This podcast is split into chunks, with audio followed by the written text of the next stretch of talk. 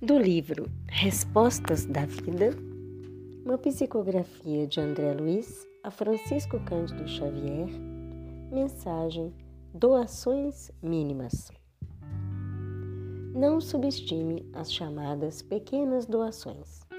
O prato frugal que você oferece ao necessitado será provavelmente o recurso de que precisa a fim de liberar-se dos últimos riscos. A peça do vestuário que você entregou ao companheiro em penúria terá representado o apoio providencial com que se livrou de moléstia grave. A reduzida porção de remédio que conseguiu dar em favor de um doente foi talvez o socorro que o auxiliou a desviar-se do derradeiro corredor em que resvalaria para a morte.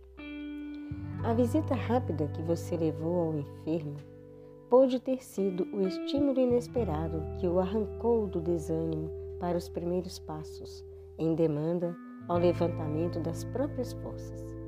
O minuto de tolerância com que você suportou a exigência de uma pessoa em difícil conversação haverá sido aquele que a ajudou ou a descompromissar-se com um encontro desagradável ou com determinado acidente.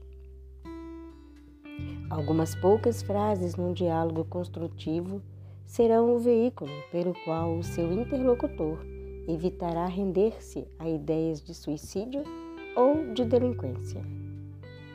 Os seus instantes de silêncio caridoso à frente desse ou daquele agressor significarão o amparo de que não prescinde a fim de aceitar a necessidade da própria renovação.